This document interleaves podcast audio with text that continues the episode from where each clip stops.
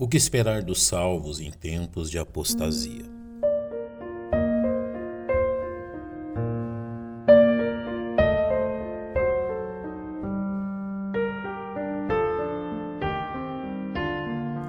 Não se enganem os leitores bíblicos que a curta extensão da Epístola de Judas significa que ela seja de menor importância entre as demais epístolas do Novo Testamento. Em meio à crescente apostasia em seus dias, Judas se viu compelido a escrever aos salvos, exortando-os a batalhar pela fé que uma vez foi entregue aos santos. Sua descrição dos apóstatas nos versos 4 a 16 é severa, porém vívida e impreterível. Porém, a primorosa escrita de Judas não se detém apenas a descrever tais indivíduos, mas também a salientar o papel dos salvos em meio a esta apostasia, prevenindo-os e incentivando-os a se manterem espiritualmente fortes. Judas apresenta aos salvos quatro passos que os farão permanecer firmes no Senhor, mesmo em tempos difíceis. É bom que ouçamos com atenção esta exortação.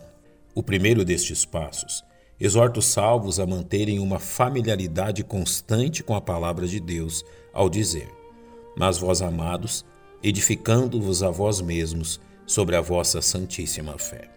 A edificação apontada por Judas se dá por meio do conhecimento e aplicação da doutrina cristã à vida dos salvos.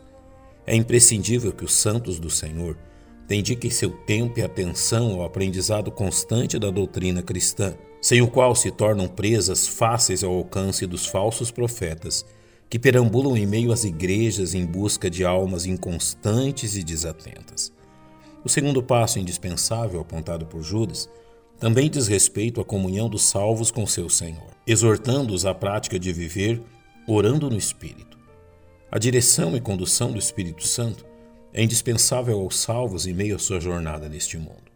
São tantos os embustes e enganos aplicados pelo inimigo de nossas almas que se torna impensável aos salvos dispensar o guia enviado pelo Senhor a fim de conduzi-los pelo caminho apertado da salvação. A vitória contra os falsos profetas é vencida não somente com os argumentos certos, mas pelo poder concedido pelo Espírito Santo.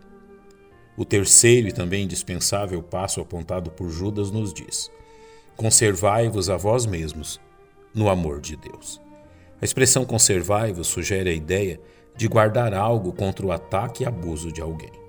Aqui o salvo exortado a guardar-se a si mesmo, uma vez que o ataque dos falsos profetas visava convencer os salvos da inutilidade da santificação em sua vida com Deus, propagando uma vida libertina e imoral como algo que não trará danos à sua vida espiritual.